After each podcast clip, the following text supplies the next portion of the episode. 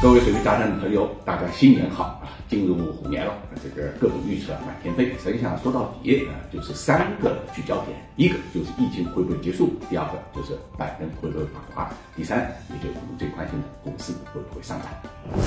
滴滴现在已经是全中国甚至全世界最大的一个轿车平台了啊，它已经影响到我们生活的方方面面。就这么一个企业，呃，如果上市，我想呢，大家肯定不会反对啊，这个资本市场也应该是欢迎的啊。但是啊，他呢却把自己的这个上市呢搞成了一场呢这个巨大的车祸啊！这个为什么这么讲呢？因为他是顶风作案啊。那么时间选择呢是在六月三十号啊上的市。六月三十号是一个什么日子？是七月一号的前一天啊。这个虽然低调，但是你这么大一个体量的公司，如何才能低调呢？啊，其实呢，这个我们管理层也不是不让它上市，而是希望呢它能够遵守啊这个中国互联网信息的这个。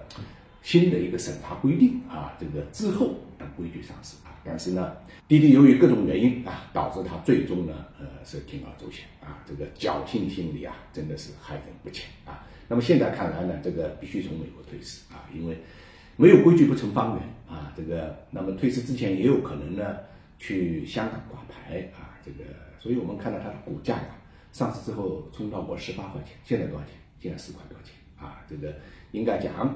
这个苦果只有滴滴自己吞了，这就不讲规矩的这个结果啊。